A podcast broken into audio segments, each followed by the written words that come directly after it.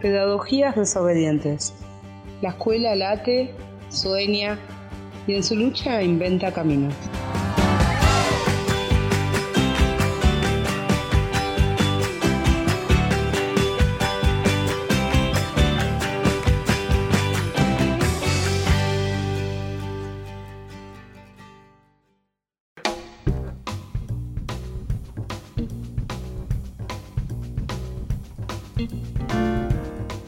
Noches a todos, a todas. Hola Alberto, ¿cómo estás? ¿Cómo estás, Susana? ¿Cómo vas? Bien, bien, bien, bien. Contenta hoy porque, bueno, todos los programas los disfrutamos en pensarlos, ¿no? En hacerlos, pero el de hoy es muy especial, ¿no? Porque es un programa que vamos a dedicar al peronismo, ya que estamos próximos al Día de la Lealtad, el 17 de octubre. Así que bueno, contentos y contentas con esto. Yo me acordaba que septiembre es un mes también, ¿no? Lleno de, efemérides, pero octubre también repleto, ¿no? Este, 12 eh, de octubre, bueno, la muerte del Che también, creo que, el, el, otro día, no sé si hicimos una mención o no, este, el 17, claro, el 17 de octubre, un, alumbramiento de la patria, ¿no? O de otro modo de construir la patria.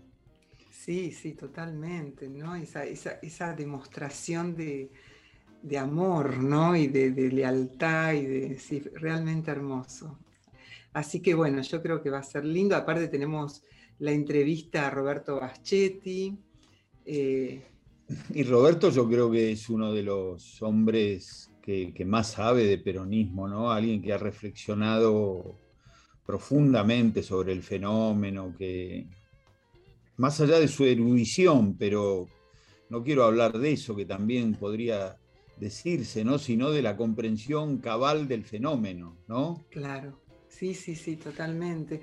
Además, eh, bueno, él mantiene vivo, viste, toda la memoria y eh, tiene una página que se llama Uno a Uno Militantes del Peronismo Revolucionario y están todos, o sea, él, va cargando, aparte es una página que es un blog, que cualquier información que alguien tenga sobre esa persona, ese compañero o compañera, le puede ir agregando, ¿viste? Eh, y nosotros lo usamos mucho, esa página de él, para nuestro espacio de memoria acá en el programa, ¿no? Eh, y bueno, realmente sí, sí, es, es increíble. Bueno, en, lo que digamos es más nuestro tema, aunque todos son nuestros temas, este, el peronismo también, como en tantas otras cosas, es, es un parteaguas en la historia educativa argentina, ¿no? Sí. Este, miles de escuelas en todo el territorio de la patria, miles, miles de escuelas, eh, la construcción de la identidad nacional, eh, campos de deportes, eh, una fuerte orientación. Bueno, Perón creía que gobernar era dar trabajo, ¿no? Claro. Y, entonces la educación técnica, en 1944 la Comisión Nacional de Aprendizaje y Orientación Profesional, un, impulso tremendo a la educación técnica. Bueno, la, Universidad Obrera, que, que, hoy es la Universidad Tecnológica. Claro, sí. Porque eh, el concepto no es el, estudiante que trabaja, sino el trabajador que estudia. Es un, es un concepto al revés, ¿no? Claro, eh, claro. Este, está pensado la, UTN o la Universidad Obrera este, con una lógica que es al revés. Eh, es el trabajador que se dedica a estudiar y que puede llegar a, a, lo, que se proponga, ¿no? Eh, a partir de sus posibilidades. Bueno. Sí, y además eso ligado a, las necesidades de la nación, porque uno de los objetivos era la formación de profesionales de origen obrero que, que, puedan satisfacer las necesidades de la industria nacional. O sea, como todo eh, ligado a un proyecto nacional, ¿no? Eh, entonces, eso, uno, eso es algo que ahora se, pierde, digamos, ¿para qué uno estudia? ¿no? ¿Para qué? ¿Qué es lo que se necesita? ¿Qué es lo que...? Bueno, en ese momento parece que estaba re claro, ¿no? Sí, bueno, eh, nadie se realiza en una sociedad que no se realiza. Hay un proyecto nacional y la educación responde a ese proyecto nacional. Por eso el peronismo fue tan disruptivo en la universidad. Porque la universidad, siendo autónoma, el peronismo se mete diciendo, bueno, a ver, ¿qué, qué, profesionales necesitamos? Si, si yo te voy a bancar a vos que investigues, ¿puedo decirte ¿qué necesito que investigues? O, vos, investigadora, te, dedicas a, lo que se te ocurra. claro, claro. Entonces, eso era inaceptable. Bueno, este, el peronismo inaugura en la universidad el sistema de becas, la gratuidad, bueno, ya eso lo hablamos alguna vez. Este, eh, el peronismo anticipa, Susana, el CONICET. En 1951 la Comisión Nacional de Investigación de Ciencia y Tecnología eso es el general Perón. Mm, claro, Y el otro concepto que también es muy interesante para, para mirarlo hoy, ¿no? Este, los gestos de un gobierno son gestos pedagógicos. ¿No? Si vos sos el presidente y lo recibís a Chocobar, estás diciendo algo, ¿no? Y, y si una ministra de seguridad dice el que se quiere armar, que se arme. ¿Qué, estás alentando? Este, el sálvese quien pueda. Digo, eso es diferente a una presidenta que te dice la patria es el otro, que te está diciendo, che, mira, este, no podés caminar con los ojos cerrados, tenés que mirar al costado y, y, darle una mano al que menos tiene.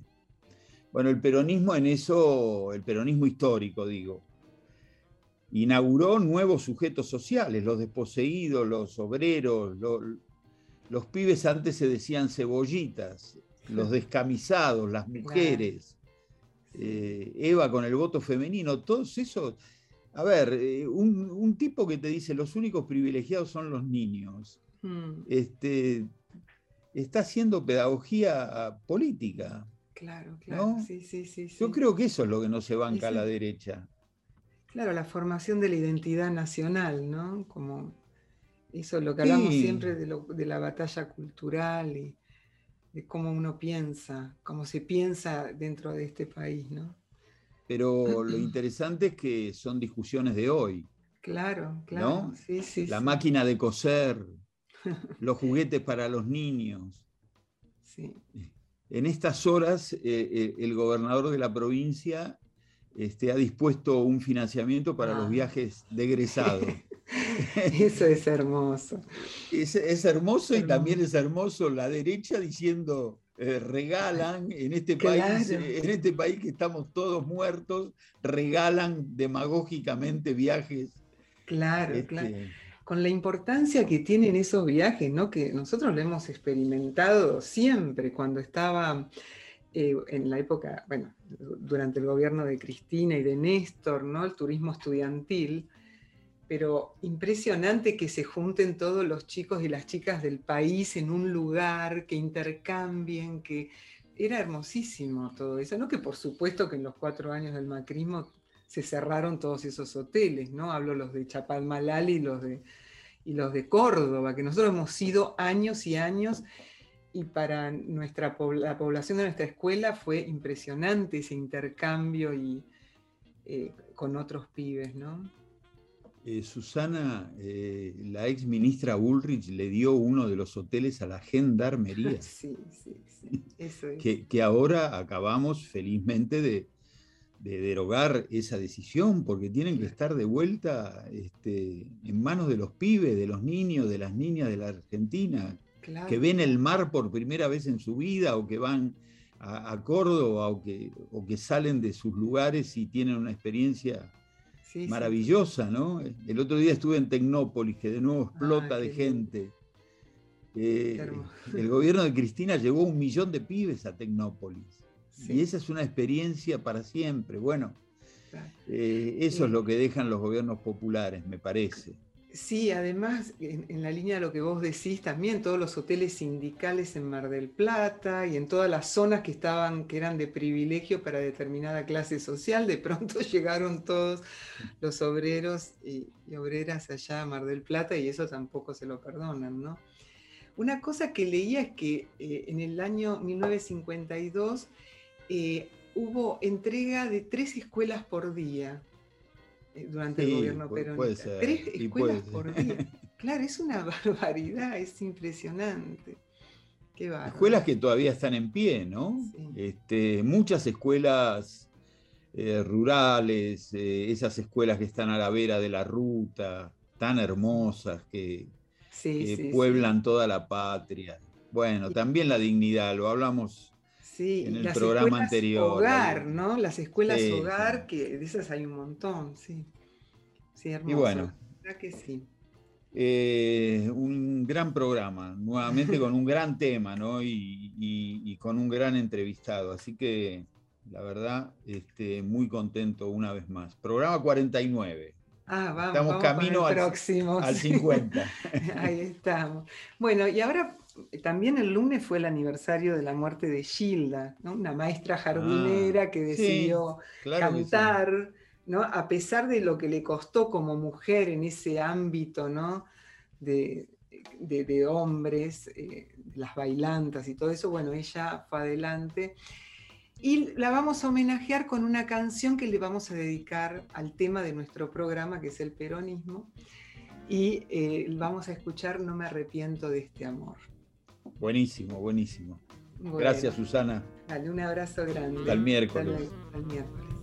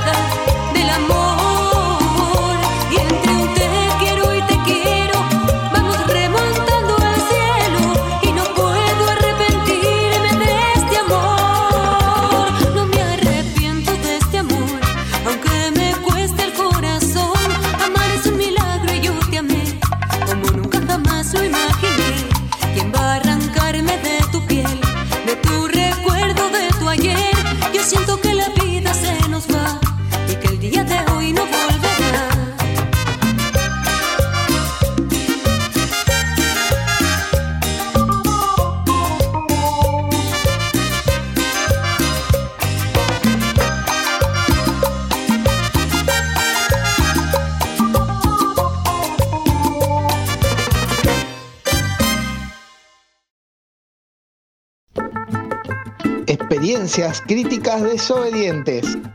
¿Cómo garantizamos el derecho a la educación?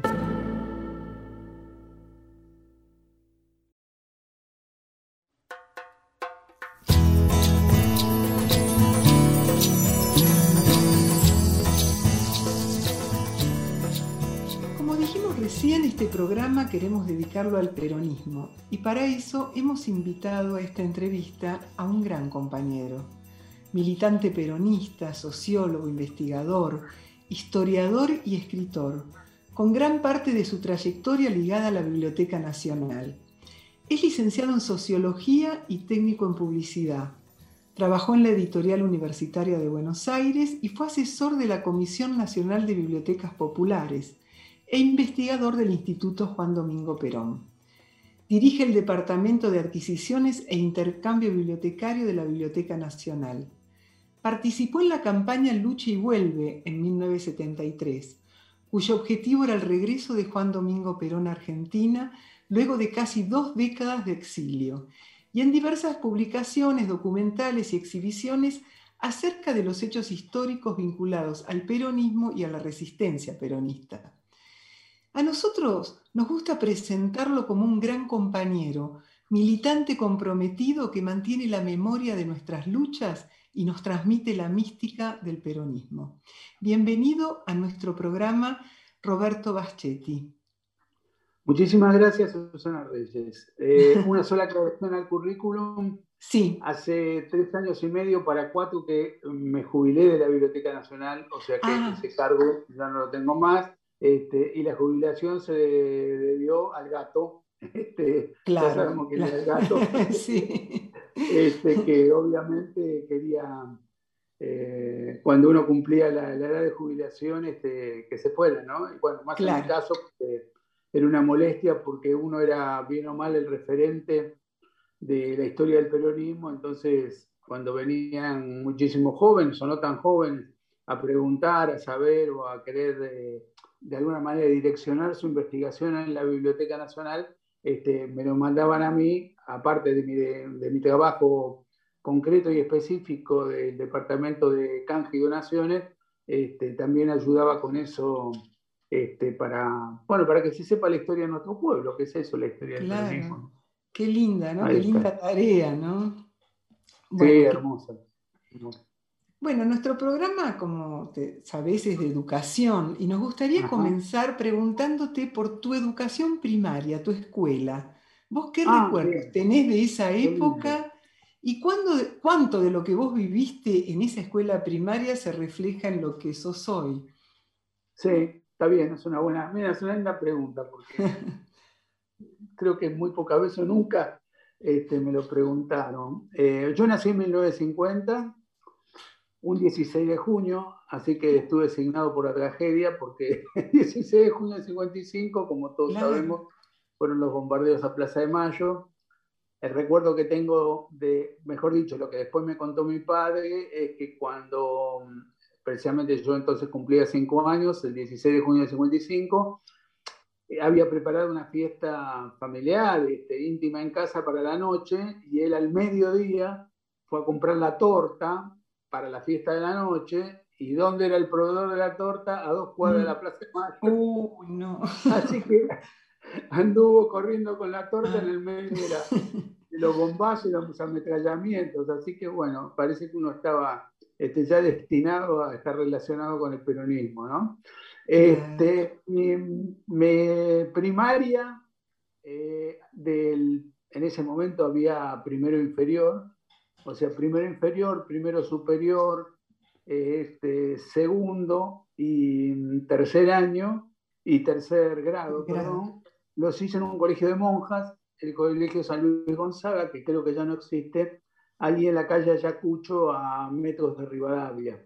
Ajá. Este, y un ambiente como era en esa época todos los colegios de monjas, ¿verdad? Este, bueno, anécdotas divertidas y lindas. Yo no era de comer mucho, pero me gustaba jugar al fútbol en el recreo con la pelota de, con la pelota de trapo y de media, hecha con una De media. media, sí. Y las monjas nos decían, el que no come no va al recreo. Y yo tenía al lado un gordo que se llamaba Filardi que se comía el plato de él y el mío. Entonces, con mucho disimulo, nos pasábamos los platos y, este, y así no podía ir a jugar al fútbol, que era lo que realmente me interesaba. Este, porque las monjas eran muy buenas como monjas, pero algunas como cocineras eran un desastre. este, este, después ya em, mamá tomó una determinación que la, que la valoro hasta el día de hoy, porque realmente ellos no tenían mucho dinero, eran, era una clase media ascendente eh, fruto del peronismo, ¿no? precisamente.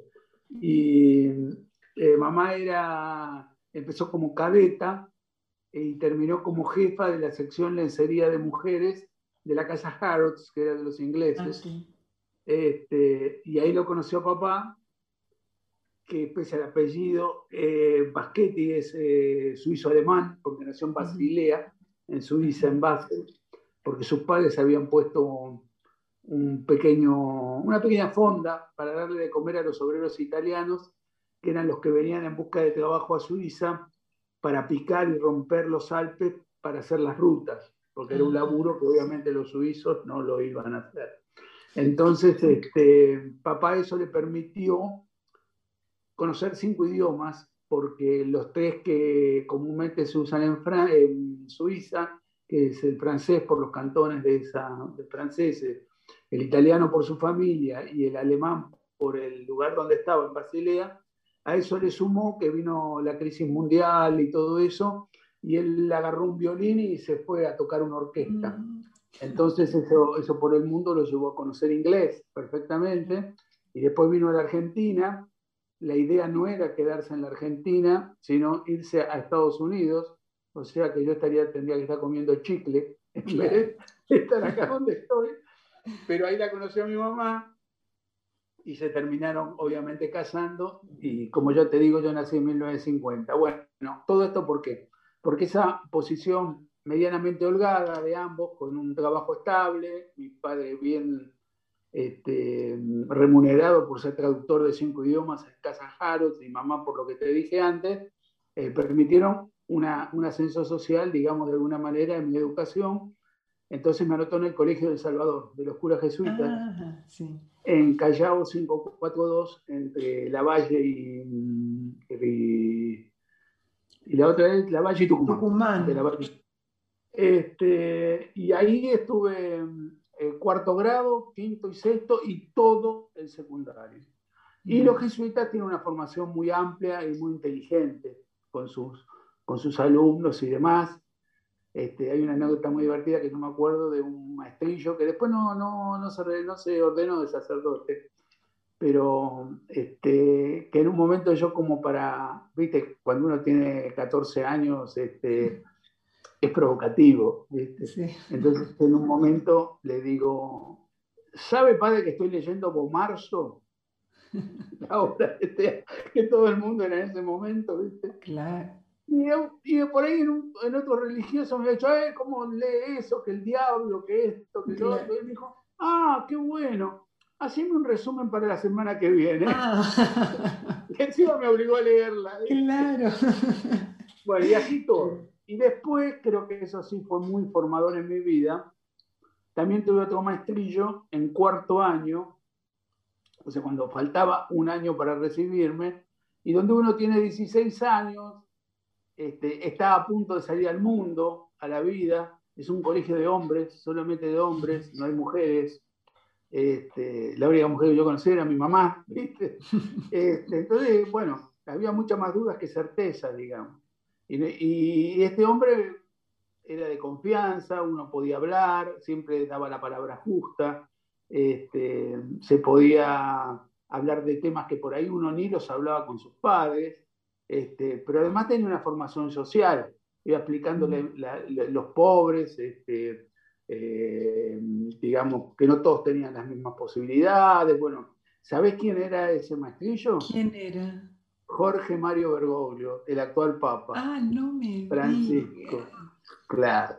Y de ahí hicimos una amistad, una hermosa amistad, que perdura hasta el día de hoy, pese obviamente a, que no vemos este, casi nunca ahora, pero siempre o él me manda una carta o me, dice algo o yo, o yo le mando algún mensaje. Yo tengo un archivo muy grande de fotografías que lo hice hacia pulmón también, este, que si bien es del peronismo, también hay muchas cosas que no tienen que ver con el peronismo. Entonces, hace un año, año y medio, conseguí una, eh, tres, cuatro fotos de Perón este, con uniforme de gala en una, en una formación y con la jerarquía eclesiástica del momento, entonces se las escaneé y se las mandé y le dije que era para el archivo, obviamente, del Vaticano, así que estaba muy contento. Y esa amistad con él fue tan grande este, y yo siempre me sentí tan reconocido con él que el mismo día que volvió la democracia, a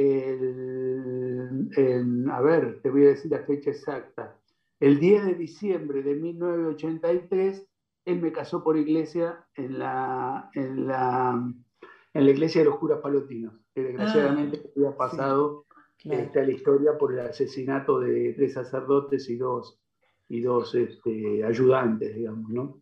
Así que bueno, esa fue mi educación. Y a partir de ahí eh, estudié publicidad, como vos bien dijiste. El último trabajo de publicidad para recibirse eh, constaba de una tesis, de un trabajo de investigación en, la práctica, práctico, y, este, y fuimos a, y nos dieron un tema, eh, explicar la importancia de hervir el agua en una villa de emergencia. O sea, ¿cómo haríamos nosotros una publicidad para llegar a gente de bajos recursos que vive una villa de emergencia y explicarle la importancia de hervir el agua? Bueno, terminé estudiando sociología cinco años. Claro. Porque evidentemente me sentí identificado con, con, digamos, con los condenados de la tierra, como diría Franz Fanon. Este, y además, para reforzar mi, mi, identidad este, con los desposeídos, por así decirlo, cuando yo me recibí, además de, eh, de estudiar publicidad, era una carrera corta, en ese momento no había facultad, era una, una era algo técnico, eran tres años, ¿no? Este, yo quería, no sé si por mandato familiar, porque no, no era un mandato familiar, pero vos viste que los padres siempre quieren que sus hijos estudien alguna profesión liberal. Claro, yo para ingeniería y todo lo que tuviera que ver con matemática era un negado. Este, bueno, fui separando, fui separando, al final lo único que me quedaba era derecho. Ah. Un amigo mío estudiaba derecho dije, vamos a estudiar Derecho a la, a la UBA, ¿no? A la Universidad Y, este, y entonces me conseguí un trabajo como meritorio en un juzgado de trabajo en la bajada de Arroyo, que ya no existe más, antes de llegar a Libertador. Este, y bueno, y ahí se reforzó mi identidad peronista, que ya la sentía, porque tenía un tío que era peronista y que había caído ah. preso en el 55, secretario general de UTEDIC, Unión de Entidades Deportivas y Civiles, Manuel Evaristo Reino. Este, entonces, eh, trabajar en un tribunal de trabajo y donde vos veías que siempre la gente iba a querellar porque le habían estafado, porque no le habían pagado, este, porque, mm, por lo que fuere, pero siempre era a favor del patrón y contra, y contra el hombre, lo único que tenía para defenderse era precisamente los tribunales de trabajo que había creado Perón en su primer gobierno. Este, muchas veces ese hombre estaba citado para declarar a las 10 de la mañana. Y por X causa, o porque no había llegado el juez, porque no había llegado alguien, este, se retrasaba hora, hora y media el, digamos, lo que tenía que él testimoniar, ¿no? Entonces, este, a mí me da un no sé qué, pobre el hombre, pobre ahí, que era sapo de otro pozo, entonces me conseguí un mate cocido, un pedazo de pan, le llevaba, nos poníamos a hablar. Y claro, cuando había confianza, el tipo me, terminaba contando maravillas del peronismo, porque era obvio. Entonces, para a mí me encantaba, yo los dejaba hablar y era como una, una historia de vida, como si me estuvieran dando una clase de peronismo en vivo y en directo. Y bueno, y ahí se reforzó mi, mi identidad peronista y cuando ya tenía 20 años, este, 19 para ser más exactos, ya empecé a militar. ¿no? ¿Y la este, carrera? orgánicamente, ah, ¿Y terminaste derecho? ¿Derecho no, no, no, no, no, no, eh, hice dos años, ah. eh, di todas las materias bien, pero me di cuenta de que no era lo mío. y, ahí, y ahí me metí en sociología en El Salvador y me, y me, porque no había que dar ingreso, no había que dar nada, y me recibí de licenciado en sociología en 1979, nada menos. Claro. Y bueno, o sea que después empezaste a militar. Y sí, sí. Ahora estamos próximos al 17 de octubre. Eh, para vos, ¿qué fechas son, a tu criterio, ¿no? las más importantes para explicar el peronismo? Bueno, eh, a ver, lo primero que yo, es decir, no hubiera existido un 17 de octubre si Perón no hubiera sido secretario de Trabajo y Previsión. Porque le, le, mm, le bastaron unos 100, menos de 100 decretos, por ahí en algún lugar tendría la, eh, la cifra exacta, para poner las cosas en su lugar con respecto a lo que tenía que recibir la gente que trabajaba en función del trabajo que realizaba. Y esas, eh, esos decretos a favor de los trabajadores, este fue como si vos pusieras la mano dentro de una media, como muchas veces nos pasa, y la damos vuelta desde adentro con el puño. Y el país cambió totalmente. Es decir, el grueso de la población de tener solamente obligaciones también pasó a tener derechos. Yo me acuerdo de un caso muy concreto y viene a relación porque también considero desde ahí el 17 de octubre la importancia, que es una de las fechas que vos me estás preguntando, eh, una vez que leí eh, lo que había dicho un muchacho joven que había conseguido un trabajo, que era un trabajo prácticamente inhumano, que era eh, en un lugar de Chacarita, en el barrio de Chacarita, había una, eh, un horno gigante y además con una chimenea más grande todavía, este, donde se quemaba la basura a las 24 horas, la basura de la ciudad, del sector por lo menos. Entonces eh, había turnos este, de 8 horas este, para completar las 24 horas de trabajo ininterrumpido. Y este muchacho joven a veces le tocaba el turno noche y decía, ¿sabés lo que es en invierno ir a trabajar ahí llenarte de basura, de olor a basura, y después tener que irte a, tu casa porque no había duchas, no había baños, no había vestuarios, no había absolutamente nada. Y cuando vino Perón, abolió el trabajo nocturno y nos puso duchas, agua caliente, etc. Parece huevada, si querés, para los que tenemos esas cosas. Pero para, este, para el grueso de la población, eso fue Perón. Eso fue Perón. Otra compañera, también mayor, un día me contó, mira, cuando nosotros lo vimos a Perón, el 17 de octubre en el balcón, fue como que bajara a Dios a hablar con nosotros. Y creo que eso ya me exime de cualquier otro comentario, ¿verdad? Así que bueno, una de esas fechas evidentemente es el 17 de octubre, pero obviamente no hubiera sido posible o no hubiera existido sin la tarea previa de Perón en la función social. El la otra fecha que me parece interesante es la, que fundó la resistencia peronista. Mm. Estamos hablando de 17, 18 años de lucha, este, donde estuvieron implicados de alguna manera hasta tres generaciones de argentinos. Y generalmente cuando me preguntan eh, cuál fue el hecho fundacional de la, resistencia peronista, el, que me pregunta eh, se siente extrañado cuando yo le digo, bueno, el primer hecho de la resistencia peronista fue antes de la caída de Perón. ¿Cómo? Bueno, por esto. Cuando los gorilas bombardean Plaza de Mayo, ese famoso 16 de junio del 55, miles y miles de trabajadores se acercan a la Plaza de Mayo en camiones, en colectivos destartalados, en lo que fuera, para darle su eh, apoyo al gobierno.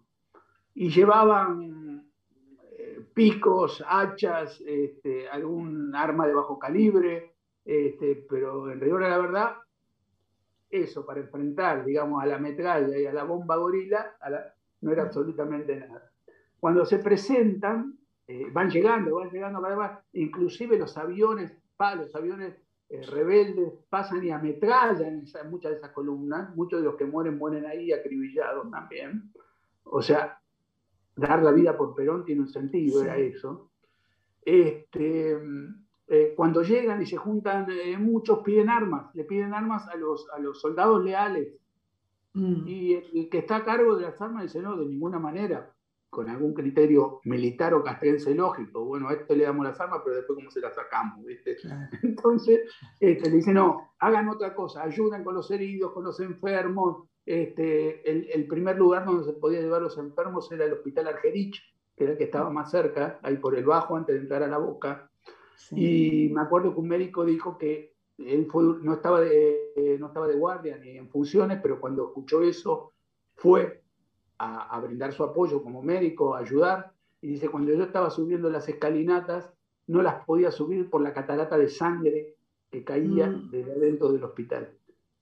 Esas son cosas que son terribles, ¿viste? me emocionan hasta el día de hoy. Bueno, volviendo al, al hecho, esa gente no se quedó con la idea que le dijeron de ayudar, de colaborar, de, despejar, de sacar los coches quemados, todo No, fueron y asaltaron dos armerías de Buenos Aires, que estaban ahí en el retiro, agarraron las armas y se fueron a pelear y a combatir contra el Ministerio de Marina, que en ese momento estaba detrás de la Casa de Gobierno, y lograron la rendición este, de esas fuerzas, porque uno de los que fue, de los leales, que fue a, a pelear para la rendición, o sea, que comandaba a militares y también a esos civiles era nada más y nada menos que Juan José Valle, que después pagó caro esa osadía y lo fusilaron, como sabemos, en junio del 56. Así que bueno, esa es otra fecha fundamental, porque comienza la resistencia peronista, que después, cuando sí cae Perón, de algún momento, en un primer momento es inorgánica, se hace como puede, y ahí los gorilas tienen otra, cometen otra gaf, o dos gaf, mejor dicho, que le van a costar muy caras. Una es el famoso decreto ley 4161 que prohíbe nombrar a Perón, al peronismo, cantar la marcha peronista, usar el escudito, etcétera, etcétera. Porque eso lo que generó fue más ganas, digamos, de los peronistas de mostrar su identidad. De ahí viene la famosa florcita del no me olvide, porque el no me olvides era también el de la madre. Entonces, cuando en octubre, el tercer domingo de octubre, el Día de la Madre, todos los peronistas se ponían la florcita de la madre, que era el no me olvides. Entonces, ¿de quién no me olvidaba? ¿De quién no me estaba olvidando? Mm. Esa es una de, las cosas este, que creo que es muy importante. Y después, este, la otra que te iba a decir, espérate que ahora se me fue, que tenía que ver con esa resistencia. Bueno, ya me voy a acordar, pero este, es fundamental, viste, una resistencia que se da a todo nivel. Este, con ese famoso decreto que te digo, y, ah, ya sé, era el otro que te iba a decir, mm. ahí esto. Eh, se empieza a, a, poner en prisión a todos los peronistas que se puedan. Cualquiera que hubiera tenido un cargo en la CGT, cualquiera que hubiera tenido un cargo en, en, en una unidad básica de un partido justicialista, de lo que fuera, adentro, a prisión. ¿Qué ocurrió? Que había mucha gente que vivían en los mismos lugares, en la misma zona, pero que obviamente peronistas todos, y estaban todos encarcelados, que no se conocían entre ellos, porque era obvio, uno era sindicalista, el otro era este, oficinista, el otro era político, bueno, lo que fuera. ¿Qué lograron estos energúmenos poniendo a todos juntos en la cárcel? Que entre ellos se conocieran, interactuaran y quedaban que una vez que los liberaran, seguir trabajando. Encontraban, claro. Organizaron la resistencia peronista sin proponérselo Muy los mismos precios que los Así que eso también hay que tenerlo muy en cuenta. De eso aprendieron porque en la última dictadura militar secuestraron, mataron, asesinaron e hicieron desaparecer los cuerpos. Eh, vos, estas fechas que fueron silenciadas, ¿por qué pensás que tanto odio al peronismo? Bueno, el odio al peronismo está, es decir, el mismo odio que hubo por el peronismo existe con otros actores sociales desde que, se fundó la patria. desde el 25 de mayo de 1810 había quienes querían la independencia y había, y había quienes querían seguir negociando este, con España. Si te venís más acá en el tiempo, las guerras civiles que desgarraron nuestro país, había un proyecto unitario que tranquilamente podía ser el, proyecto de ahora de Cambiemos, y había un proyecto federal que tranquilamente podía ser el proyecto peronista o de un amplio campo nacional y popular, donde se pensaba que ese país tenía que ser de usufructo para todos y no para el puerto de Buenos Aires. Bueno, y así sucesivamente hasta llegar al peronismo. Pero ¿qué logró el peronismo? El peronismo logró lo que no logró nadie, que fue esa justicia social para todos. Entonces, imagínate, caso ya conocido, un lugar de la oligarquía como eran los eh, balnearios en Mar del Plata, basta ver las fotos, esas señoras emperifolladas, este, tomando el té este, y demás. ¿Y qué hace Perón? Pone sindicatos obreros, perdón, hoteles de sindicatos obreros en Mar del Plata. Y así sucesivamente. O sea, no hubo nunca más, o al menos en esos nueve años de gobierno peronista, un lugar que fuera solamente exclusivo para esa oligarquía parásita y donde no pudiera llegar el pueblo argentino. Era motivo para odiarlo. Bueno, y a partir de ahí los derechos. Patrón Costas, el famoso Patrón Costas, este, que iba a ser uno de los eh, candidatos de la fórmula de la Unión Democrática, y como era tan popular, ¿viste? La cambiaron y, como te recordarás, la fórmula de la Unión Democrática fue Tamborini y Mosca. Pero iba a ser este, este, este tipo. Y no lo fue, ¿sabes por qué?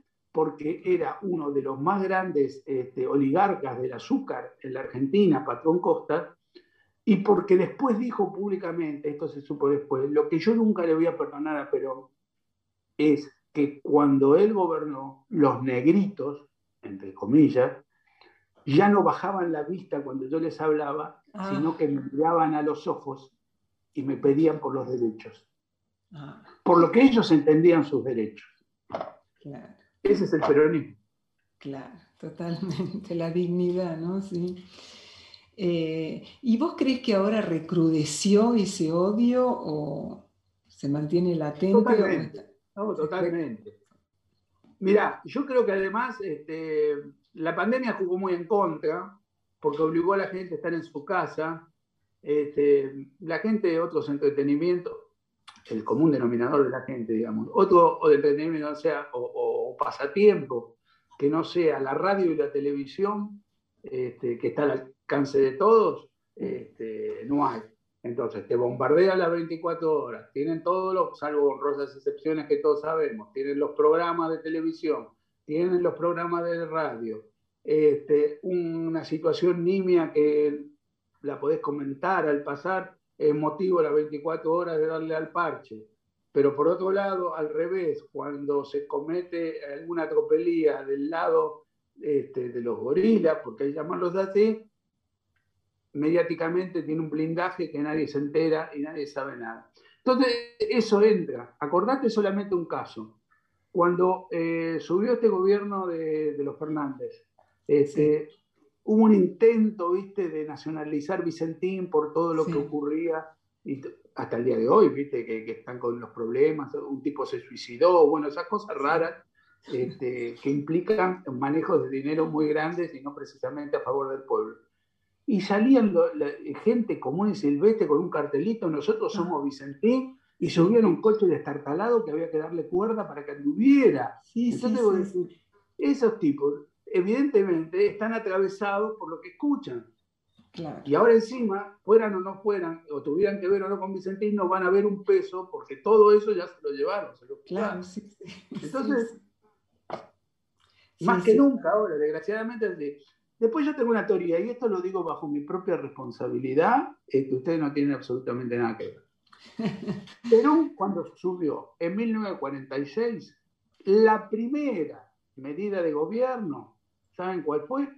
Llamar a la Junta, eh, a la, ¿cómo se llamaría esto? A la Suprema Corte de Justicia, y decirle, señores, muchas gracias por los servicios prestados, un shot donde la espalda cambia de nombre y otra cosa. Muy bien, claro. Seguimos con estos mismos carcamanes que ya sabemos para quién juega. Totalmente. Pero en 1951, ¿qué fue lo que hizo? Nacionalizó el diario La Prensa, mejor dicho, expropió la prensa, que era el diario oligarca por autonomacia, y se lo dio a los trabajadores. Mm. Eh, pero ¿cómo los trabajadores van a leer un diario si son unos brutos y no saben leer? Bueno, el mejor suplemento literario de todos los tiempos en Argentina lo tuvo el suplemento cultural de la prensa cuando lo tenía este, el peronismo.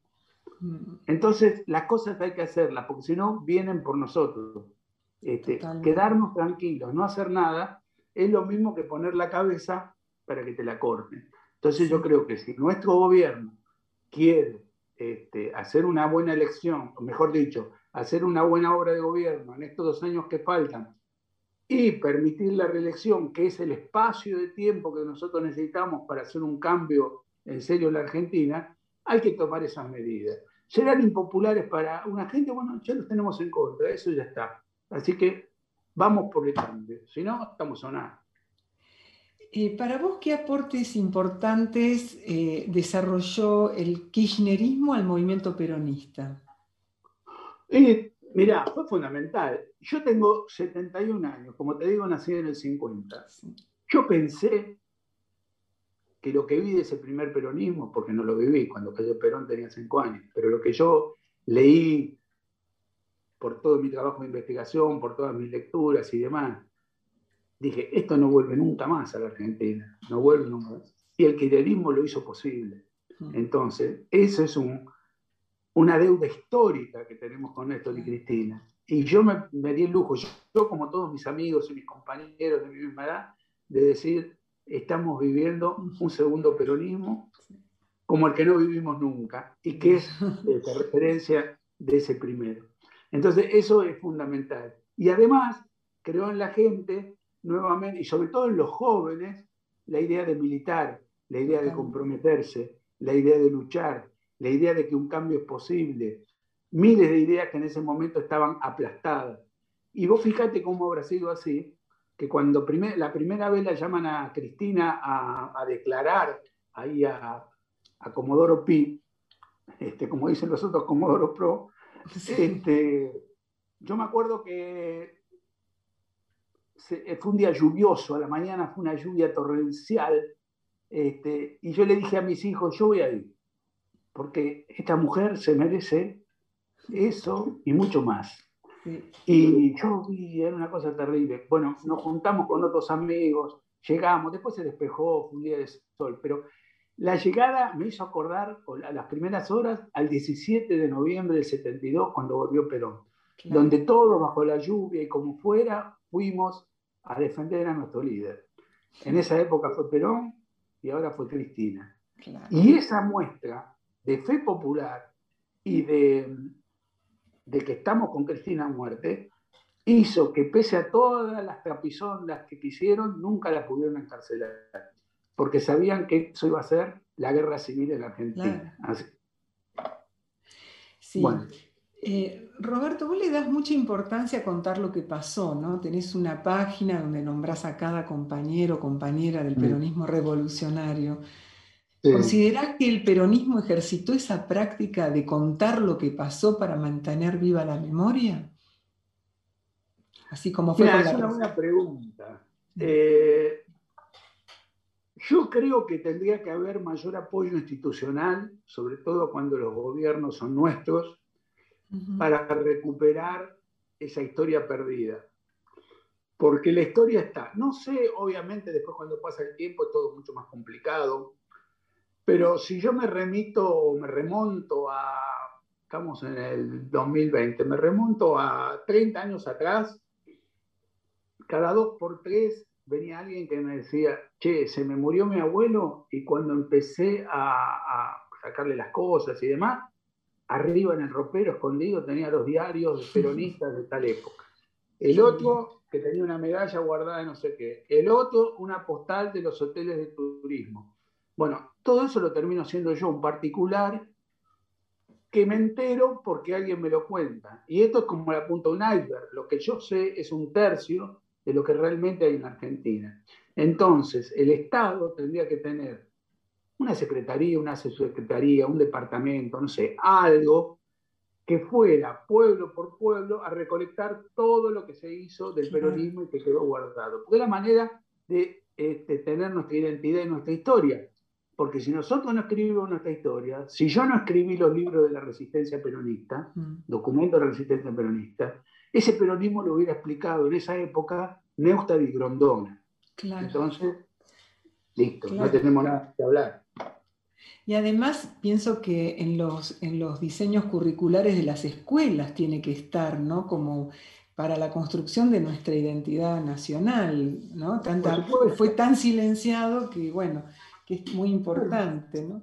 Hay escuelas ahora que... Ahora un proyecto, no sé si lo van a poder llevar a la práctica, porque, pero están, está la buena voluntad y está las ganas de hacerlo, que es eh, eh, por medio de la Secretaría de Derechos Humanos, que está el compañero Pietro Agala, este, lograr que cada 16 de junio haya un momento de reflexión en las escuelas sobre la barbaridad que se hizo. Ojalá que se pueda instrumentar y llevar a la práctica.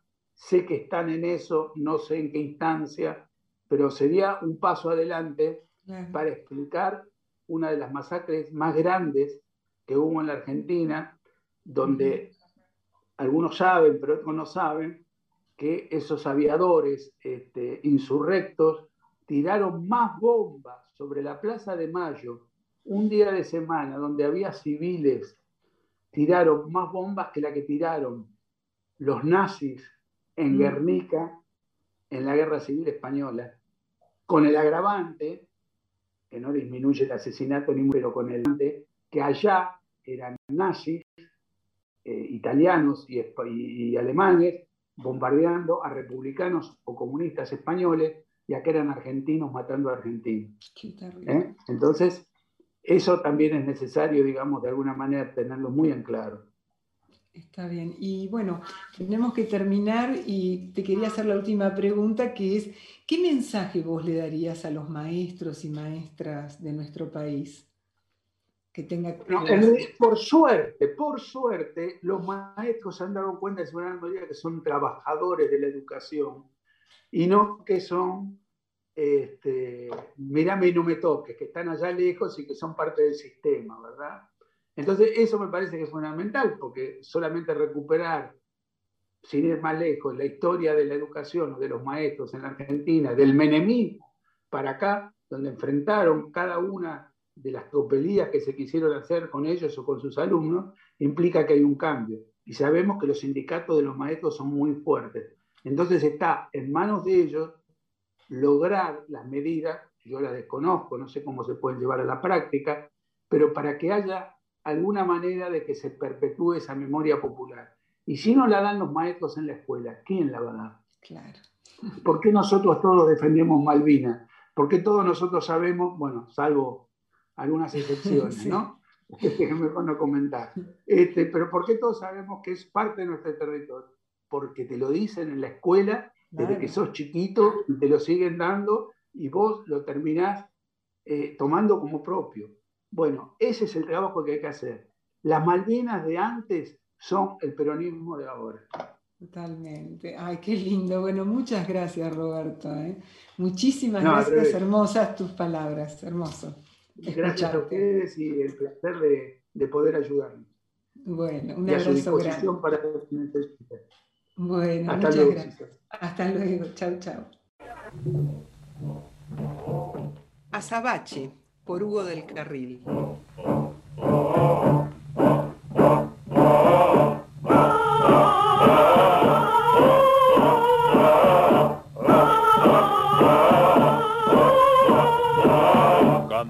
candombe negro, nostalgia de Buenos Aires, por el barrio de San Telmo viene moviendo la calle, por el barrio de San Telmo viene moviendo la calle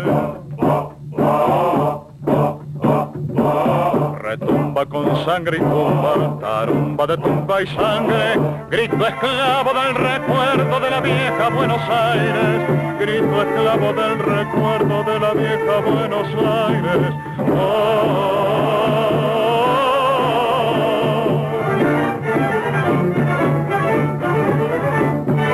Arde el fuego de los negros, tiñendo de rojo el cielo, aten los parches gimiendo su pena con desconsuelo. Oh, oh,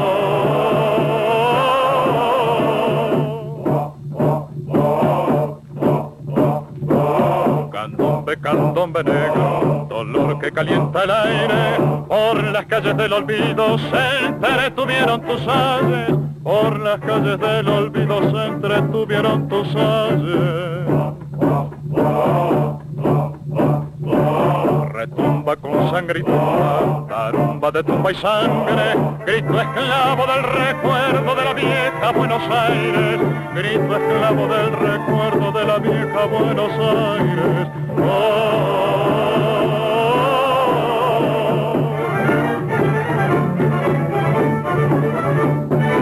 Arde el fuego de los negros, tiñendo de rojo el cielo, maten los parches gimiendo su pena con desconsuelo.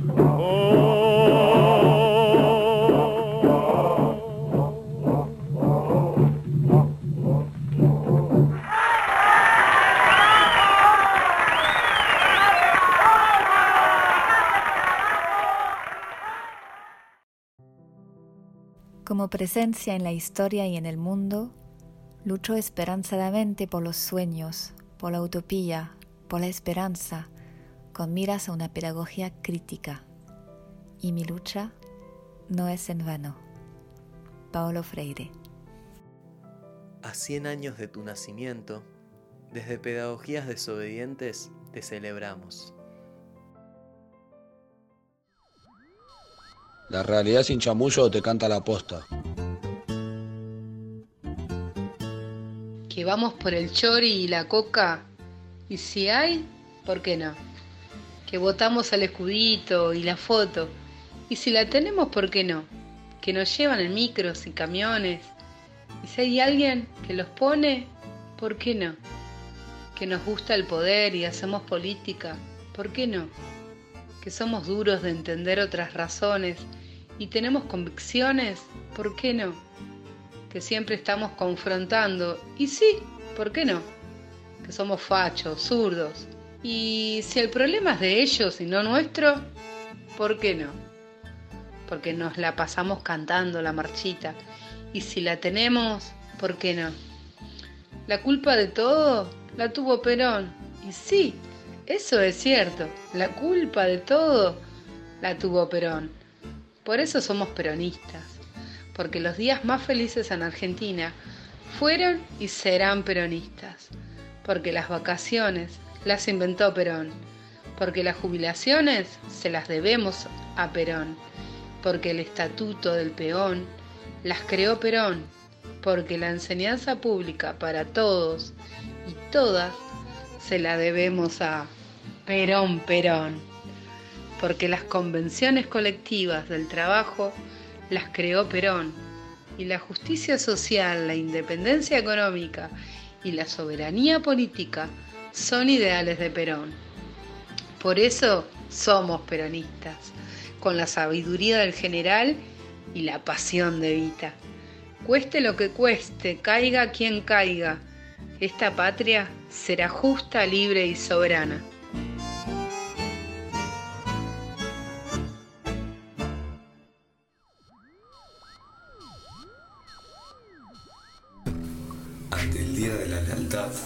Las observaciones y comentarios al respecto empezaron a circular como hojas arremolinadas por el viento en el CIS, porque aquí la conciencia social otorga sentido hasta las más nimias situaciones.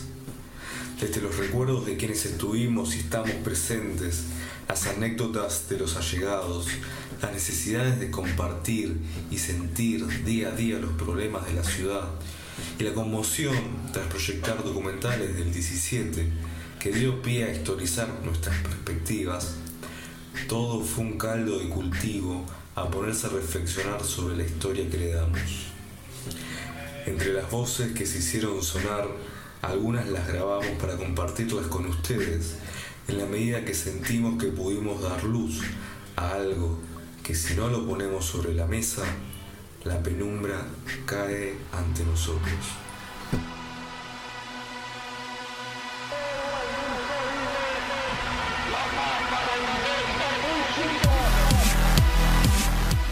Si tuvieses a Perón enfrente y tuvieses que decirle cómo te gustaría que sea la educación para el pueblo, ¿qué cosas sí o sí le dirías?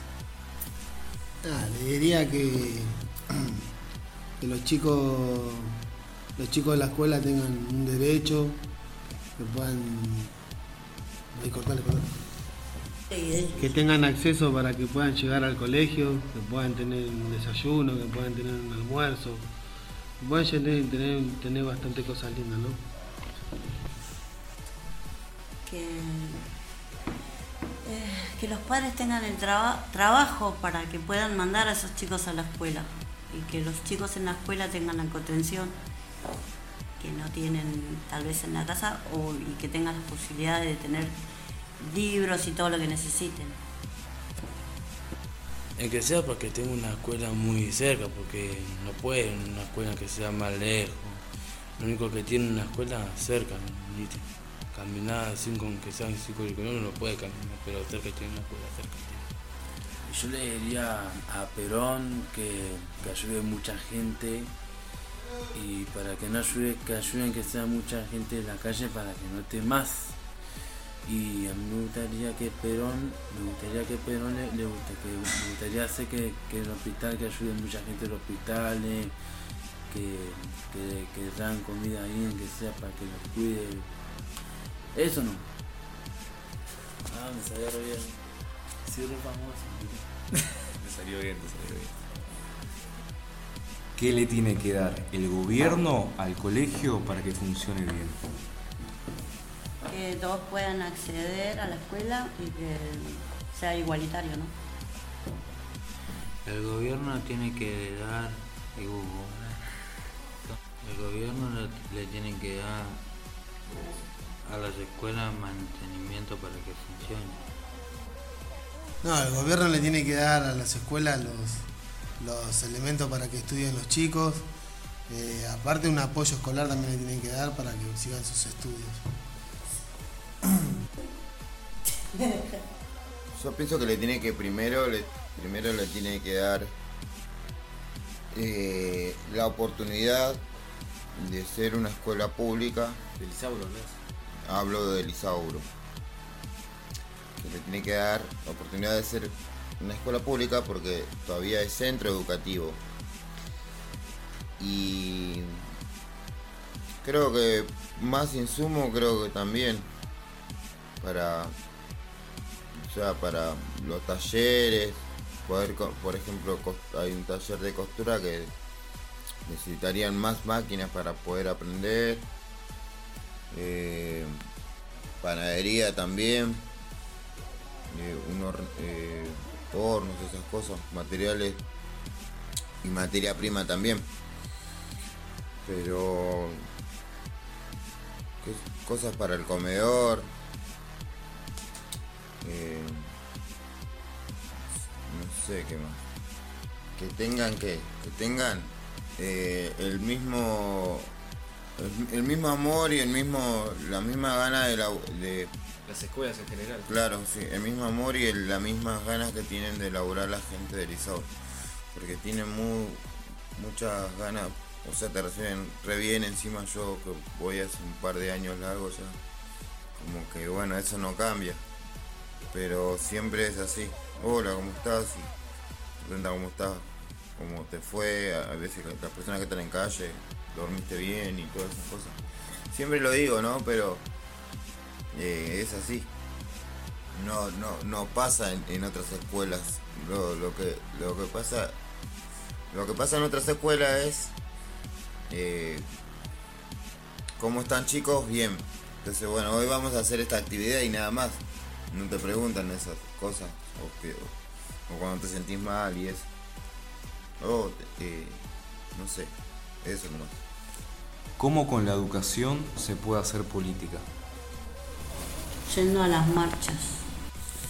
Nosotros en el Isauro nos movilizamos para reclamar nuestros derechos, haciéndole reclamos al gobierno.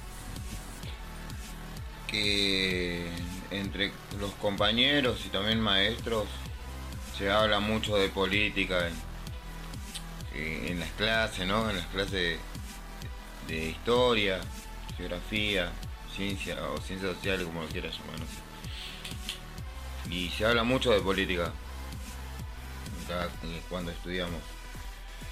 Entonces ahí como que a las personas, o sea, a los chicos se le abre un poco más la mente y empiezan a surgir palabras que, sirven y, empiezan a conocer derechos y todas esas cosas que entonces como que en el colegio también te enseñan a que a, hacerte valer y a, hacer valer tus derechos entonces se termina haciendo esta manifestación por cosas que a veces nos faltan en el colegio entonces muchas veces fuimos a hacer nosotros manifestación con el colegio.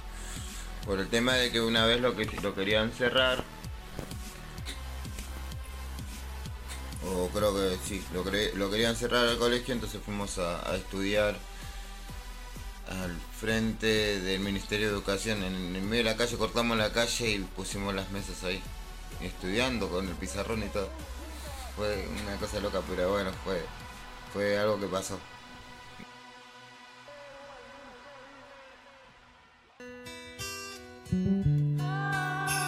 El militante por Ignacio Copani.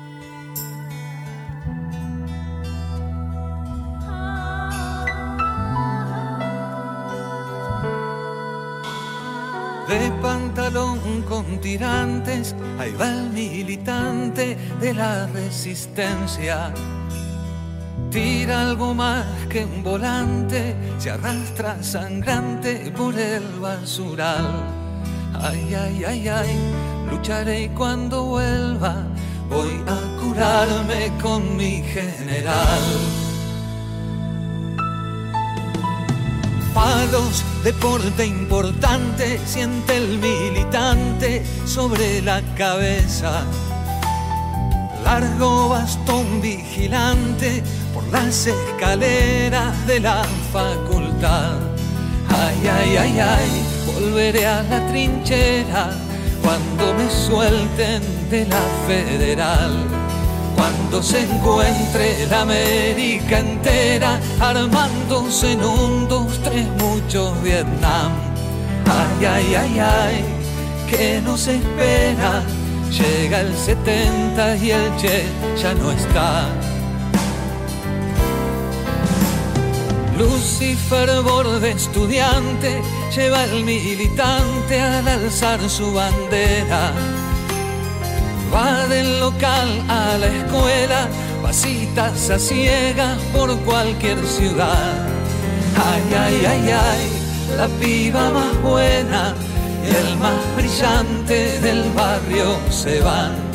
No sé sus nombres reales, apenas sé que hoy a la noche los veo en un bar. Ay, ay, ay, ay, noche de pena y hermanos que no volvieron jamás. Cantan y abrazan flamantes, nuevos militantes por nuestra vereda. Casa por casa regresan, quitando las viejas espinas del mal.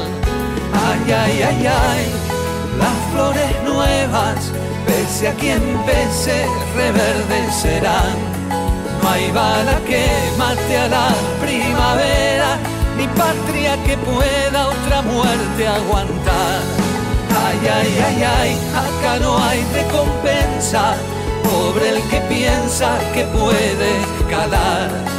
Horizontal con su historia y su entrega, un militante no es un militar.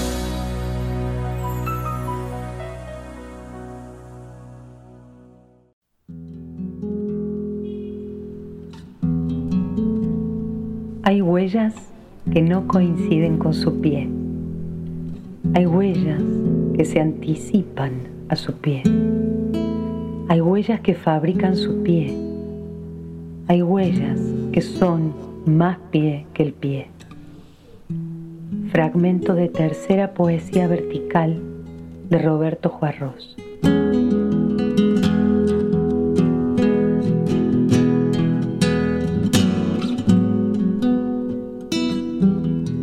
Las tizas de nuestros maestros siguen escribiendo.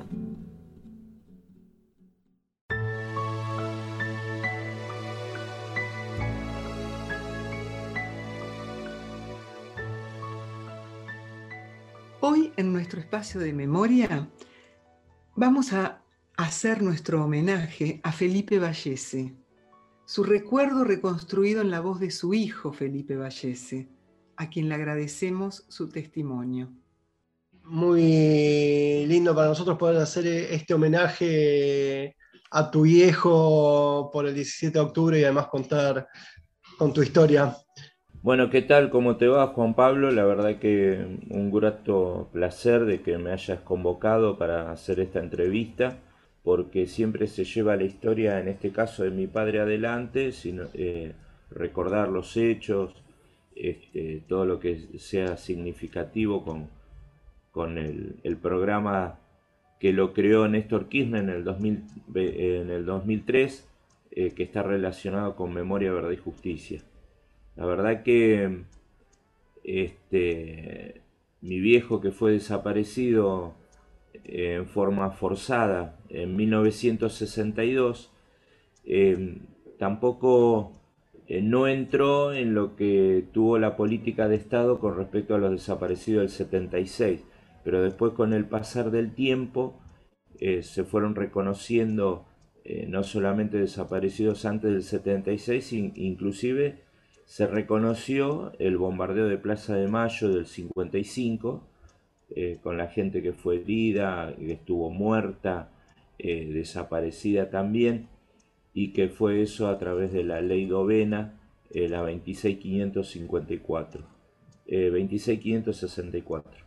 Y bueno, la verdad que este, uno siempre, siempre tiene que andar recordando, en este caso el familiar desaparecido, y si bien es doloroso, eh, también deja una huella y deja una, una enseñanza para las generaciones futuras, porque, viste, generalmente en el tema de la docencia, este, bueno, ya durante muchos años te enseñan que San Martín, que Belgrano, que Martín de Rosa, que Sarmiento, que Julio Argentino Roca. Y la verdad que hace unos años se comenzó a hacer un, revisionismo de la historia y hay otras aristas, eh, otros, otros personajes. Yo, por ejemplo, el caso de mi viejo, eh, apareció la causa penal y la verdad que yo me la leí nada más que dos cuerpos, son diez cuerpos para leer, yo leí dos. Y ya cuando lo empecé a leer me di cuenta que lamentablemente em, más allá de la desaparición forzada de Felipe Vallese, de todo el entorno que de los compañeros y familiares que se secuestraron por el caso Vallese, eh, fue una causa armada por una confusión de un tiroteo que comenzó el 8 de julio del 62 eh, entre policía de la, de la, provincia de Buenos Aires y la policía federal y cuando mataron a, esos, a esas dos personas que estaban en los techos bajaron sus cadáveres y extrajeron de entre su ropa toda la documentación que ellos tenían encima y se dieron cuenta que uno era un cabo primero y otro era un sargento de la Regional San Martín de la Policía de Buenos Aires, de la provincia de Buenos Aires, y entonces la federal es como que dijo, y bueno, echale los cadáveres a, Pocho Rearte, que lo estamos buscando a él. Lo estaban buscando a Pocho Rearte por militante, activista, peronista. ¿Y cómo se engancha con mi viejo? Porque era amigo de mi papá, eh, una persona de ahí de, que vivía con mi viejo, eh, lo delató a mi papá, eh, fue a la comisaría primera de, San Martín y lo, lo, delató, dijo que ahí vivía Felipe Vallese en la calle Morelos C28, que ahí paraba Alberto Pocho Rearte y entonces este eh, ahí los podían encontrar. La verdad que yo a veces me pongo a pensar en eso y a lo que llega la traición de una persona que vive bajo tu mismo techo y bueno, me quedé sin padre. ¿Militaba con Rearte? Gustavo Rearte, que era mayor que, Alberto Pocho Rearte, eh, de alguna manera fue el conductor y el coordinador de la primer mesa ejecutiva de la Juventud Peronista en el año 57. Fueron los fundadores. Gustavo, Alberto, eh, Gustavo Rearte, Alberto Pocho, Felipe Vallese, los hermanos Bevilacqua, em, eh, Jorge Eduardo Rulli, eh, Carlos Laforgue, em, se me escapan un montón, son como 40, pero ninguno de ellos se adjudicó el título de decir yo creé la juventud peronista, no, fue en forma colectiva, fueron compañeros que, que, andaban por Capital Federal y que, y que se juntaban, por ejemplo, ahí en, el, en lo que era este, la puerta del diario La Nación, que estaba en Corriente y, Esmeralda, y entonces ahí hacían sus debates políticos y una de las, de las teatralizaciones que hacían, por ejemplo, se juntaban 10 de ellos, 15 u 8, y entonces se dividían, la mitad era peronista y la otra mitad era antiperonista, o sea, eran gorilas. Y entonces entre ellos se ponían a discutir y a debatir.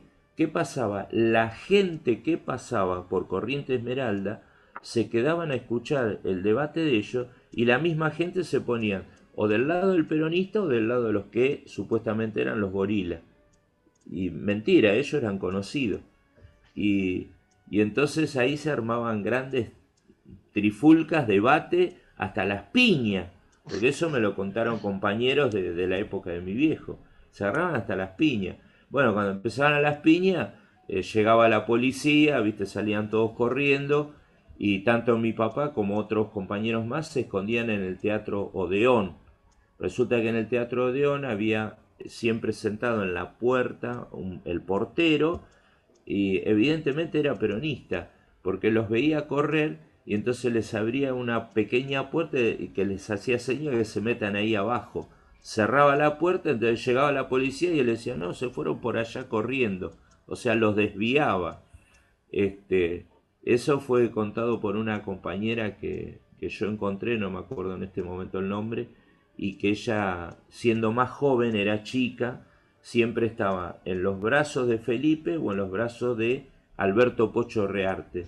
Digo, pero ¿por qué lo tuyo que andabas en los brazos? Eran los dos más buen mozos de toda la juventud que había en ese momento. Digo, ah, bueno, este, ella tenía ocho años, nueve años, y la madre de ella los acobijaba a varios compañeros de la juventud peronista en su casa a la noche, este, les ofrecía comida, milanesa, eh, platos de sopa, guiso, todo eso, porque eh, era toda una, una, movida entre compañeros.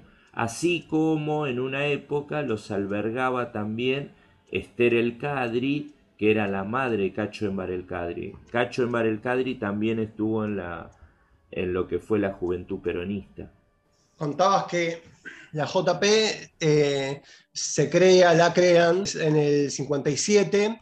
Eh, bueno, un momento eh, muy agitado de, la Argentina. ¿Por qué vos pensás que, no se habla de determinadas cosas? Primero, en primera medida, fue, fue totalmente ocultada esta parte tanto la del bombardeo de Plaza de Mayo, los fusilamientos de José León Suárez, las desapariciones. Eh, estamos hablando inclusive eh, en pleno gobierno de Perón en el 55 la desaparición del doctor Ingalinela en Rosario. Después fue todo eso sacado a la luz a través del gobierno de Néstor Carlos Kirchner, eh, que se comenzó a trabajar sobre el bombardeo de Plaza de Mayo, sobre el fusilamiento de José León Suárez, inclusive se comenzaron a, de alguna manera, yo no digo a festejar, a homenajear lo que es el bombardeo de Plaza de Mayo y a los fusilados de José León Suárez. Después vino el, eh, se, se, profundizó más el tema del homenaje a mi viejo. Este, todo lo que está en contra del pueblo siempre te dice y te manda mensaje. Eh, mirar el pasado es no querer avanzar en un futuro. Y es mentira, es mentira. Si vos no conoces la historia de tu propio país, eh, quién quiso ayudar al país y quién no lo quiso ayudar. Tiene mucha razón Cristina cuando tiró esa famosa frase, hay funcionarios que no funcionan. Hablábamos de, mirar al, pasado, que si uno no mira al pasado, las historias se repiten. Vos tenés una historia particular con el tema de la identidad. A ver, cuando yo estoy con mi papá yo tenía el apellido de Vallese, pero no estaba de alguna manera inscripto. ¿Por qué? Porque mi papá era menor de edad, porque él no se casó en primeras nupcias, porque él me fue a buscar a la casa de mi madre biológica eh, de alguna manera este, violenta y me tuvo con él, pero no porque él era violento conmigo, ni con las mujeres, ni con nada, no. Eh, se violentó porque a él le estaban negando a su hijo. Entonces él me fue a buscar, con pocos meses de vida. Este, evidentemente, al no tener todos los, papeles en orden, todas las declaraciones como corresponde, eh, la documentación no, no me podía inscribir. Después de alguna manera que desapareció mi viejo, lograron inscribirme con fecha de nacimiento y todo, y con el apellido de De la Peña, que era la compañera de militancia de mi papá, que vivían en la misma casa. No eran pareja. Con la desaparición forzada de mi papá, Elvia y Mercedes se hacen cargo de mí y ellas de alguna manera logran, logran obtener, fraguar o como le llame, una partida de nacimiento con todo mi nombre completo que era Eduardo Felipe Luis de la Peña. Pasados los años, eh, yo hice la primaria, la secundaria, distintos estudios con el apellido de De la Peña. En el 2005, cuando ingreso a trabajar en la Secretaría de Derechos Humanos, eh, ya con Eduardo Luis Dualde como secretario, eh, él me propone de, obtener la identidad con el apellido de mi viejo. Y yo te imaginé que no me negué, le dije sí, con, por supuesto, sin tener nada en contra de Elvia de la Peña, todo lo contrario. Ella fue la que, la que me crió, la que me dio la formación, la educación hasta que falleció cuando yo tenía 13 años, cuando entro a la secundaria. Eh, y bueno, y ahí comenzamos con testimonios, eh, con investigaciones, o sea, fueron dos o tres años de, trabajo, pero yo tenía mucha información. Yo lo mío era cuestión de tener toda una infraestructura para poder moverme, llamar a la gente y todo. Y después uno de mi tío, eh, Ricardo Vallese, que hicimos el estudio de ADN. Eh, lo cual salió todo bien. Y, entonces ahí Eduardo Luis Dualde sí pudo, él se presentó como primer testigo, eh, como testigo principal de quién era yo. Tomó el caso una jueza, dictamina que yo era el hijo de Felipe Vallese, pero que yo no podía utilizar ni el apellido, ni el nombre, nada, no podía hacer nada. Entonces era como que me reconocía ella y nadie más.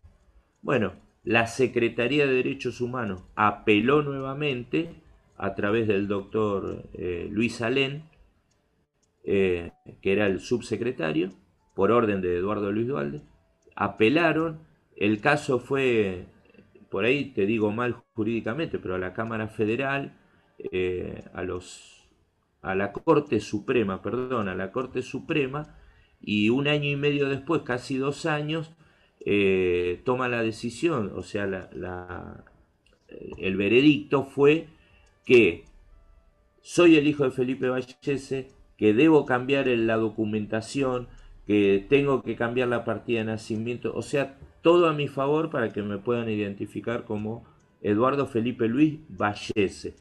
Hasta inclusive yo ya era papá, tenía una hija en ese momento eh, de 5 o 6 años, y también le tuve que cambiar el apellido a ella, ¿viste? O sea, volver a, poner todo, todo en su lugar y, con el apellido de Vallese.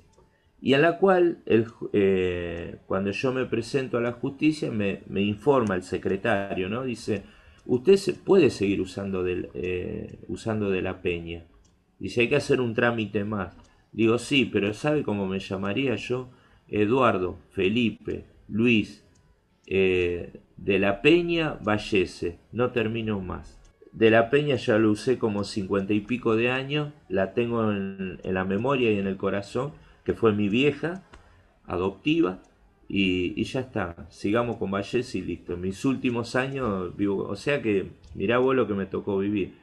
y lo más lindo que cuando sale el veredicto final, en la cual yo tenía que eh, cambiar toda la documentación por Vallese, falleció Eduardo Luis Dualde. Muchas gracias, Felipe. Este, los dos tenemos eh, un denominador común, la desaparición de nuestros seres queridos. Y parece que no, pero es como que eh, hay un lazo que nos une, hay un eslabón que nos une. La desaparición de, nuestros seres queridos. Mi viejo militaba en la J, mi viejo militaba en la JP. Seguramente eh, si no los hubiesen desaparecido, eh, estarían en la plaza también. El mejor homenaje para todos ellos es siempre recordarlos, siempre tenerlos en la memoria. Y no por eso se va a detener el futuro de nuestro país. En el año 1962, Perón estaba proscripto y la resistencia peronista se estaba, estaba organizada. Felipe formaba parte de esa resistencia. Vallés era un joven obrero metalúrgico, tenía 22 años y un hijo de tres. Fue secuestrado y desaparecido. Su secuestro y desaparición dio comienzo al horror que significó en la Argentina el delito de desaparición de personas. El Salón de Actos de la CGT y la calle Canalejas hoy llevan su nombre. Se cumplen 59 años de esos hechos trágicos y todavía nos preguntamos dónde está Felipe Vallese. Hoy Felipe Vallese es bandera de lucha entre los trabajadores y trabajadoras. Felipe Vallese, tus tizas siguen escribiendo. Felipe Vallese, presente, ahora y siempre.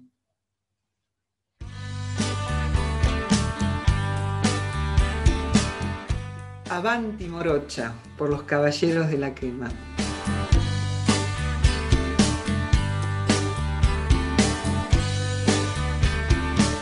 Nos empezamos de golpe, nos saboreamos de prepo, como salidos de un cuento de amor. Vos venías de mochilas cansadas. Yo pateaba veranos sin sol y en el escolazo de los besos cantamos bingo y así andamos sin nada de mapas ni de candado.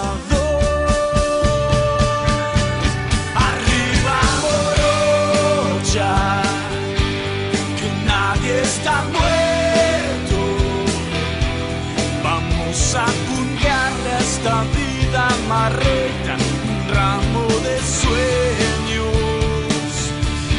Avanti morocha, no nos llueve tanto, no tires la toalla, hasta los más mancos la siguen remando.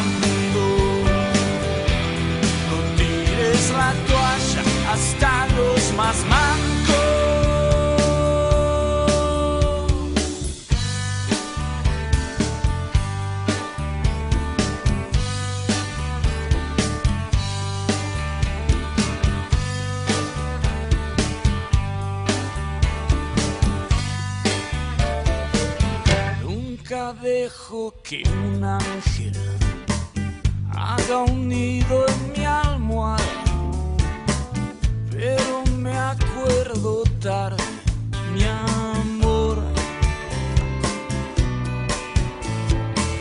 Hoy me siento a la sombra de tus piernas dormidas, le converso a mi insomnio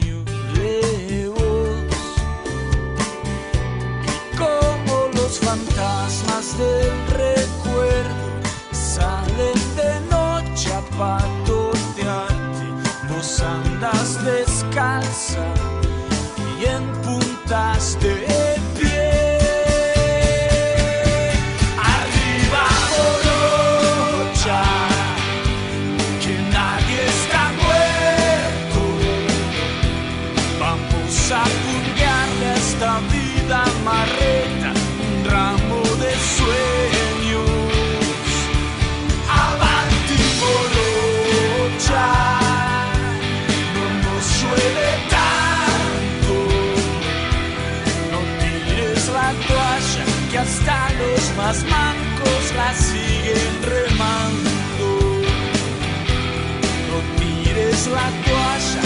que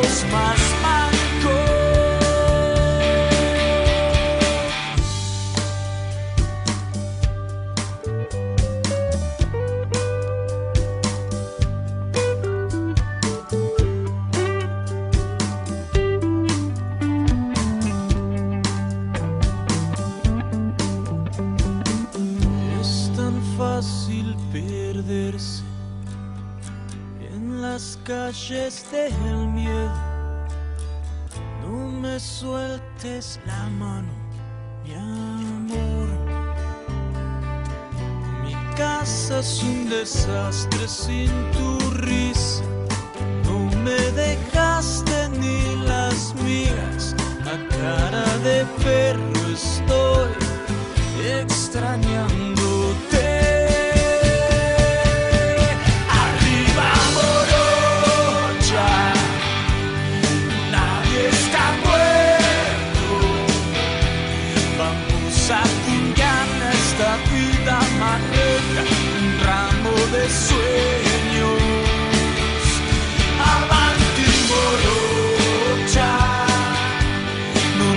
Llueve tanto.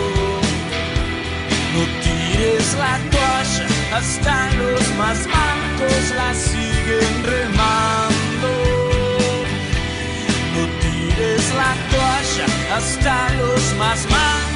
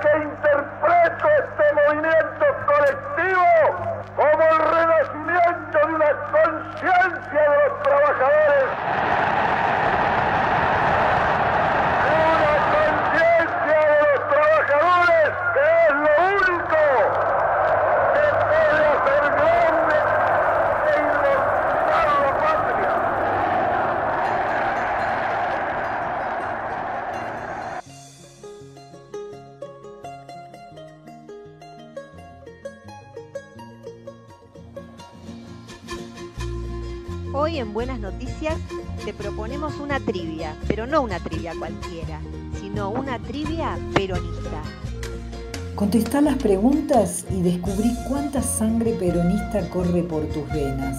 Toma un papel, un lápiz y anda escribiendo las respuestas. ¿Listo?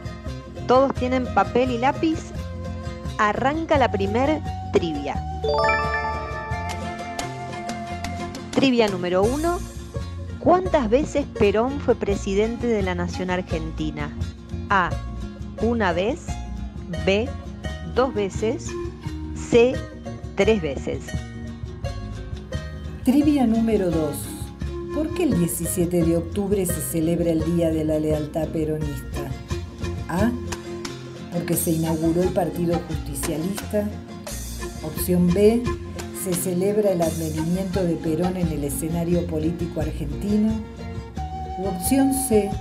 Se conmemora la gran movilización obrera y sindical que exigió la liberación del entonces coronel y secretario de Trabajo Juan Domingo Perón. Trivia número 3.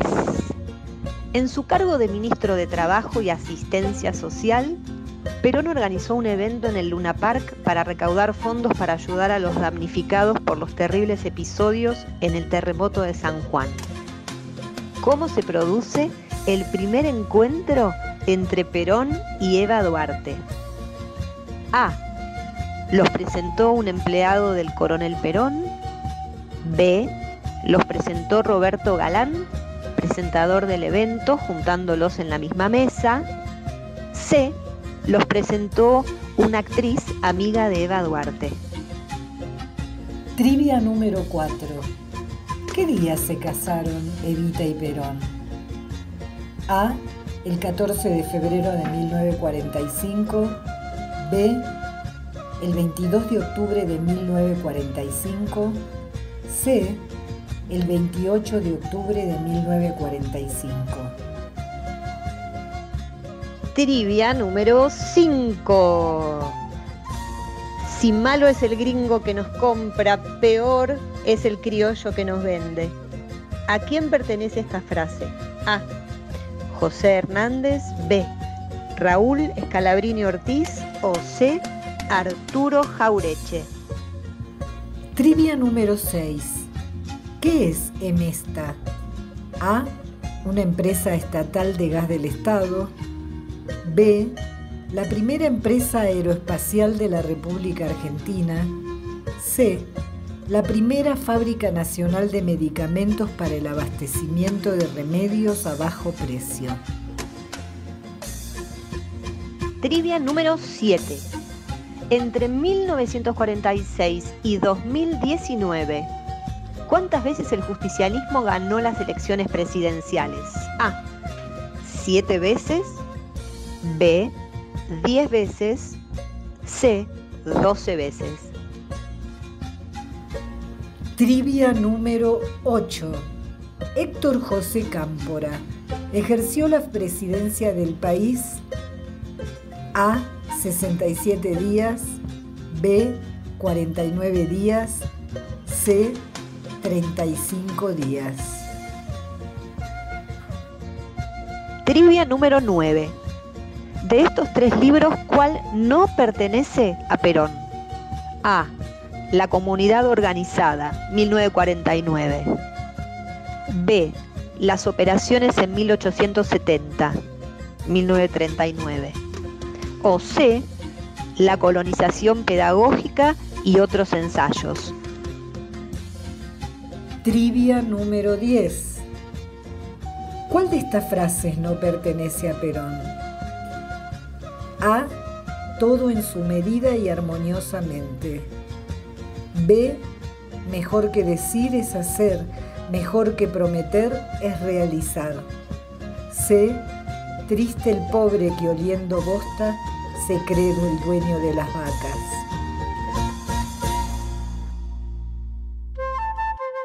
¿Estás preparada? Escucha ahora las respuestas y saca tus propias conclusiones. El resultado te lo daremos con música. Mucha suerte y hasta la próxima trivia.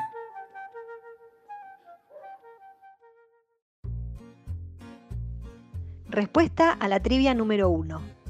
Perón fue presidente en tres oportunidades, en 1946, en 1951 y en 1973. En todos los casos, llegó a la presidencia mediante elecciones democráticas. Respuesta a la trivia número 2. El 17 de octubre se celebra el Día de la Lealtad Peronista al conmemorar la gran movilización obrera y sindical que exigió la liberación del entonces coronel y secretario de Trabajo Juan Domingo Perón. Respuesta a la trivia número 3. A Perón y Evita los presentó Roberto Galán, presentador del evento que se llevó a cabo en el Luna Park para recaudar fondos para ayudar a los damnificados por los terribles episodios en el terremoto de San Juan. Respuesta a la trivia número 4. Perón y Evita se casaron el 22 de octubre de 1945 por civil en la ciudad de Junín. Los testigos fueron Domingo Mercante y Juan Ramón Duarte. Los casó Hernán Antonio Ordiales, el jefe de la sección primera del registro civil. Respuesta a la trivia número 5.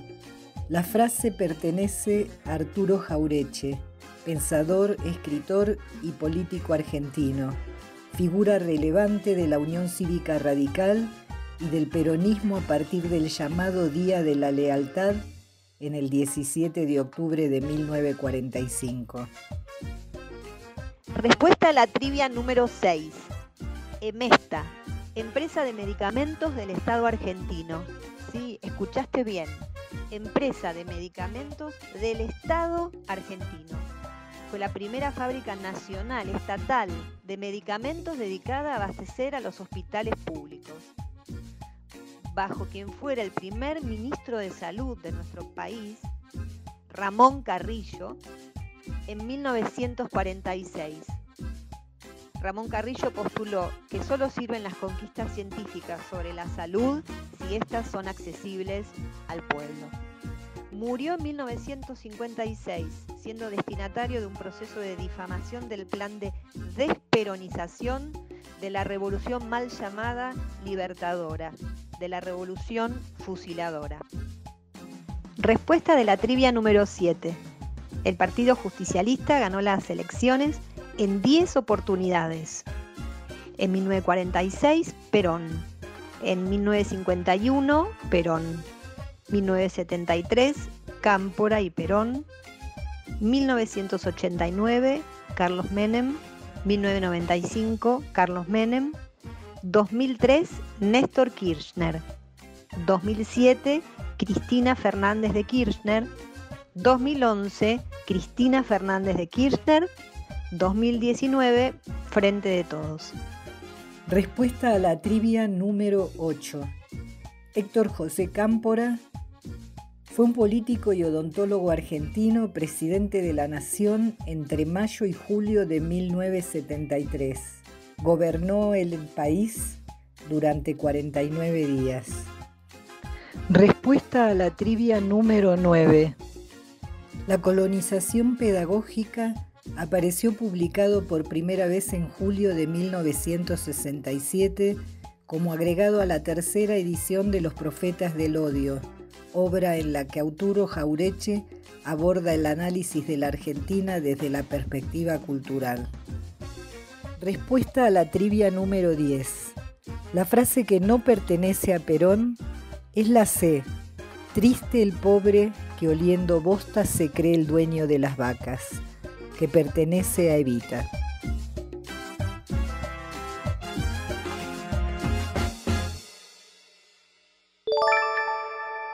Si lograste entre una y tres respuestas correctas,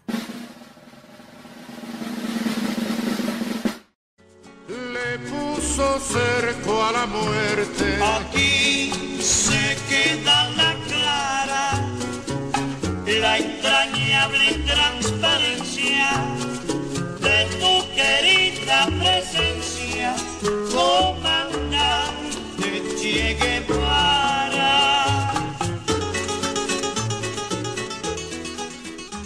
Si lograste entre cuatro y siete respuestas correctas,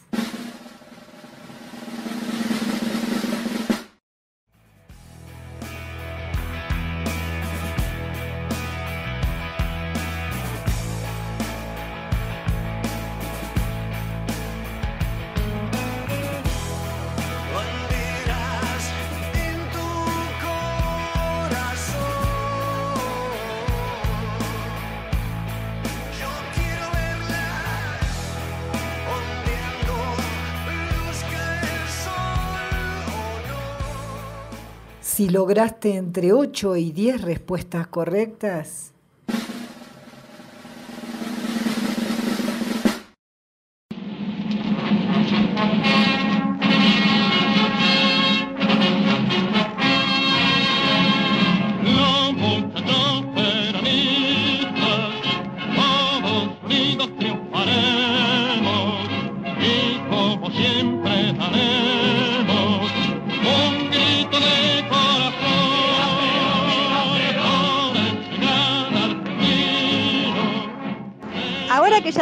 cuánta sangre peronista corre por tus venas, te deseamos feliz día de la lealtad. Te esperamos en la próxima trivia. ¡Viva Perón!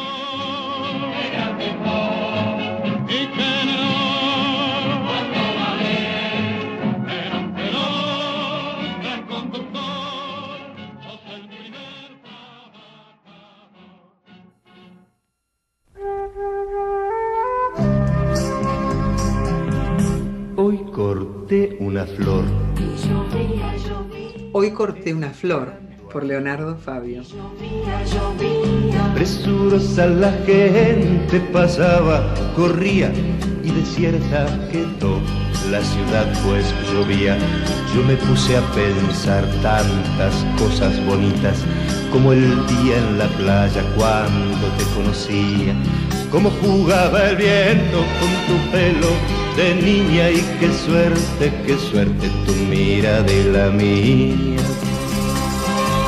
Cuando llegue mi amor, te diré tantas cosas, o quizás simplemente te regale una rosa. Porque yo corte una flor, Y llovía, llovía, esperando a mi amor. y llovía, llovía. Que me alegre tu canto, que me alegre tu risa, que se alegre en silencio tu mirada en la mía. Nos iremos charlando por las calles vacías, nos iremos besando por las calles vacías y sabrán que te quiero esas calles vacías.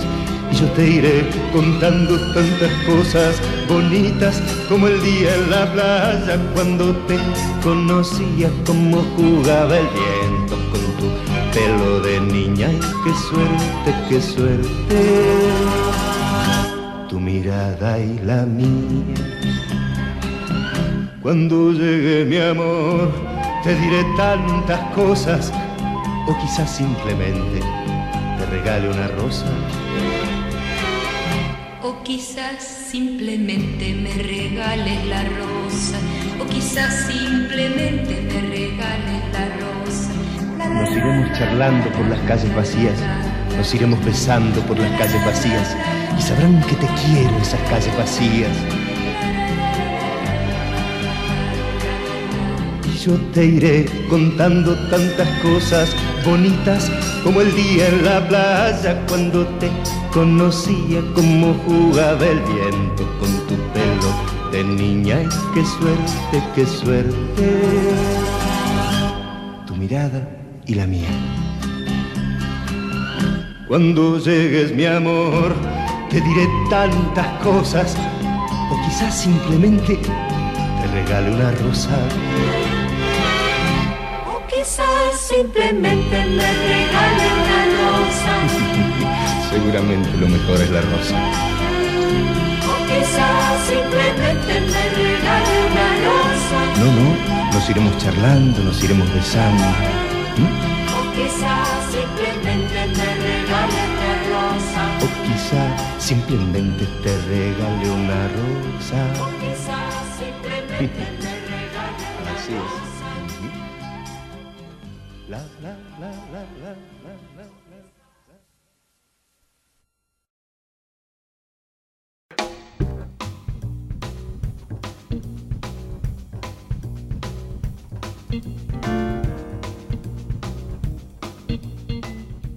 Ya estamos terminando este programa en el que hemos transitado el peronismo desde diferentes aspectos. Nos queda siempre la certeza de que este es el camino para que reine en el pueblo el amor y la igualdad.